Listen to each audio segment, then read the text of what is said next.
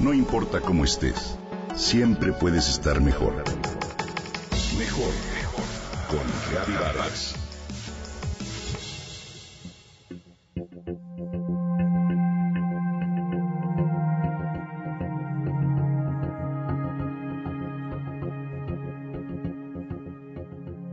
Seis billones de colillas de cigarros se desechan a nivel mundial al año.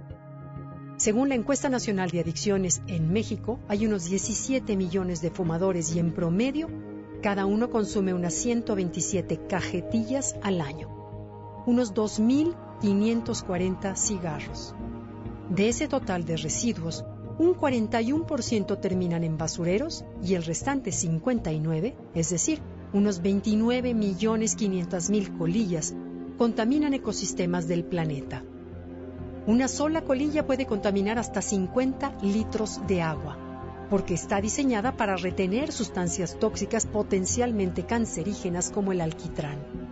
Además, por cada tonelada procesada de estos desechos, se podría evitar la tala de 14 árboles.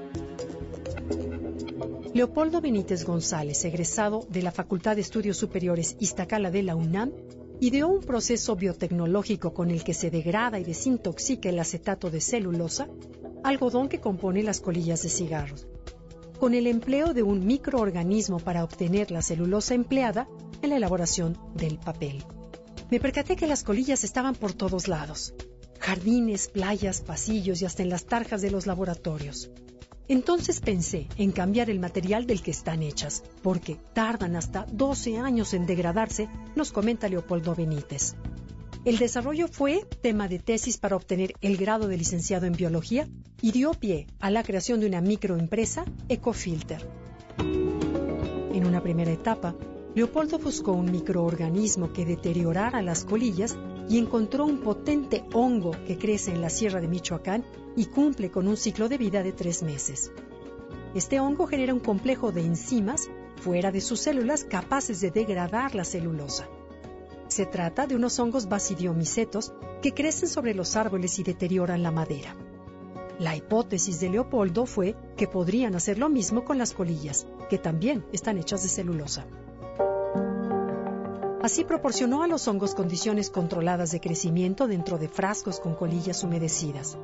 Los hongos crecieron y con ello el joven se dio cuenta de que se alimentaban de los desechos. Había una conversación de la colilla a biomasa del hongo y este fue el aporte de mi tesis, dice Benítez. Las colillas se degradaron en 25%, proporción que se biotransformó en materia orgánica que se podía usar como composta. Con el otro 75% buscó sustituir la pulpa de celulosa utilizada a partir de la tala de los árboles para fabricar papel. Trituran y muelen con agua la colilla tratada sin contaminantes y obtienen la pulpa. México no tiene la capacidad de producir grandes cantidades de pulpa de celulosa, por lo que tiene que comprarla principalmente a Estados Unidos y al hacerlo aplica un valor agregado a los productos que se elaboran. Hoy, Leopoldo Benítez organiza colillatones y recolección de colillas en bares. Concientiza a la población sobre la trascendencia de no tirar colillas en cualquier lugar por el daño que éstas hacen al medio ambiente.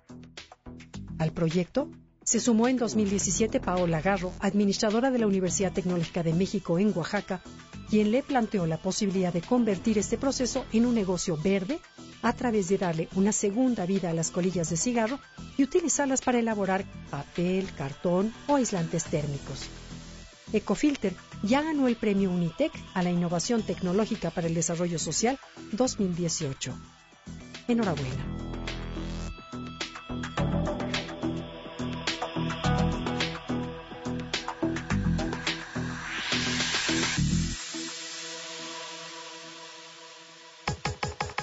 Comenta y comparte a través de Twitter. Gaby-Vargas.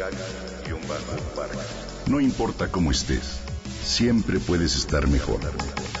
Mejor, mejor. Con Gaby Vargas.